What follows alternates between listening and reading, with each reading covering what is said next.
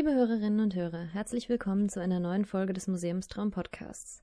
Zunächst einmal muss ich mich entschuldigen, weil es in der letzten Woche keine Folge gegeben hat.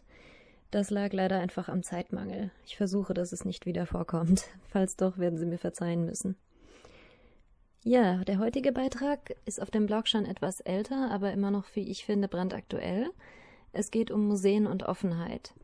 Dazu hatte das LWL Museum für Kunst und Kultur im Oktober 2014, kurz nach seiner Wiedereröffnung, zu einer Blogparade aufgerufen und hatte gefragt, was bedeutet für euch ein offenes Museum? Offenheit hat für mich viele Facetten. Manche sind schwerer umzusetzen, andere sehr leicht. Da wäre zunächst mal die bauliche Offenheit. Barrierefreiheit ist ein wichtiges Thema. Das sollte bei Neu- und Umbauten definitiv bedacht werden. In Häusern, die es schon gibt, kann es kompliziert bis unmöglich werden, Barrierefreiheit zu erreichen. Insbesondere dann, wenn das Museumsgebäude unter Denkmalschutz steht. Im LWL-Museum wurde übrigens sehr viel darauf Wert gelegt, wie ich bei meinem Besuch schon sehen konnte. Natürlich ist es auch ein Problem, ganz klar, diese bauliche Offenheit in den digitalen Raum zu übertragen. Wer schon mal versucht hat, eine barrierefreie Website zu gestalten, weiß, wovon ich rede.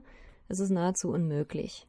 Es ist ganz, ganz schwer, alle Einschränkungen, die jemand haben könnte, mitzubedenken und trotzdem alle Inhalte anzubieten und das trotzdem noch so zu machen, dass die Navigation nicht vollkommen unübersichtlich wird oder die Seite einfach nur furchtbar aussieht. Es ist auf jeden Fall ein sehr großer Aufwand. Häuser, die barrierefreie PDFs ins Netz stellen müssen, wissen das noch genauer. Und wenn jemand das versucht, finde ich, sollte man es auch würdigen. Dann wäre da die inhaltliche Offenheit. Museen sollten nicht der Selbstverwirklichung der Menschen dienen, die in ihnen arbeiten, sondern dem intellektuellen und persönlichen Wachstum derer, die sie besuchen. Das bedeutet für mich, dass man durchaus Ausstellungen machen darf, deren Thema intern festgelegt wurde. Aber es dürfen auch gern Anstöße von außen aufgenommen werden. In jedem Fall sollte ein Museum meines Erachtens dafür offen sein, Vorschläge seiner Besucher umzusetzen. Ein Paradebeispiel sind natürlich partizipative Ausstellungsprojekte, wie sie zum Beispiel das Historische Museum Frankfurt in stetiger Folge sehr schön umsetzt. Dann wäre da die Offenheit für den Dialog. Natürlich irgendwie mein Paradethema. In diesem Bereich fällt jede Form von Kommunikation mit Besuchern oder anderen Interessierten. Wenn Menschen mit ihnen sprechen wollen, egal an welcher Stelle, sei es also am Museumstresen, über die Facebook-Seite oder per E-Mail, dann sprechen sie auch mit ihnen. Und wenn auf diese Art interessante Anstöße von Besuchern oder auch Nichtbesuchern kommen, nutzen Sie sie. Nichtbesucher verstehe ich hier als Leute, die sich für ihr Haus interessieren, aber nicht vorbeikommen können oder auch nicht wollen. Manchmal kriegt man auch von Leuten, die sich weigern, das Museum zu besuchen, weil sie irgendwas schon auf der Website gestört hat, sehr interessanten Input.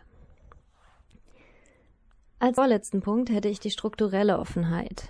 Allerspätestens hier wird es für die meisten Häuser sehr, sehr schwierig.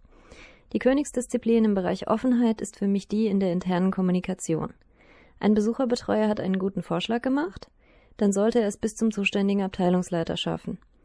Ein Besucher, Facebook-Fan, Twitterer oder wer auch immer weist auf einen Missstand hin oder hat eine gute Idee. Auch das sollte im Haus weitergegeben werden, bis es die zuständige Stelle erreicht und vor allem auch ernst genommen werden. Wenn dieser Punkt gewährleistet ist, können viele Probleme gar nicht mehr auftreten und es ist sichergestellt, dass das Museum sich nach vorne bewegt. Der letzte Punkt sind die offenen Inhalte. Auch wer nicht ins Museum kommen kann, sollte es nutzen können. Der Bildungsauftrag greift auch für diese Personen. Stichworte wären hier virtuelle Ausstellungen, virtuelle Museen, Kulturvermittlung via Social Media, Open Data und viele mehr. Im Idealfall sollte man mit diesen Inhalten auch so interagieren dürfen, wie man es möchte. Hier wäre natürlich auch das Fotoverbot zu nennen. Viele Besucher nutzen mittlerweile ihre Kamera als eine Art persönliches Notizbuch, dazu zähle ich mich auch selbst, und nutzen ihre Fotos nicht unbedingt, um sie zu veröffentlichen, sondern um sich selbst an den Besuch zu erinnern, um Gedankenfäden weiterzuspinnen, für die sie in der Ausstellung keine Zeit mehr hatten, und um sich auch selbst einfach nochmal in aller Ruhe mit den Werken auseinandersetzen zu dürfen. Wenn Sie also das Fotografieren im ganzen Haus äh, rückhaltlos verbieten, nehmen Sie den Leuten diese Chance, sich mit ihren Inhalten nochmal auseinanderzusetzen. Ja, ich denke, insgesamt bleibt für die meisten Häuser noch viel zu tun, aber einige setzen zumindest bestimmte Punkte auch bereits vorbildlich um.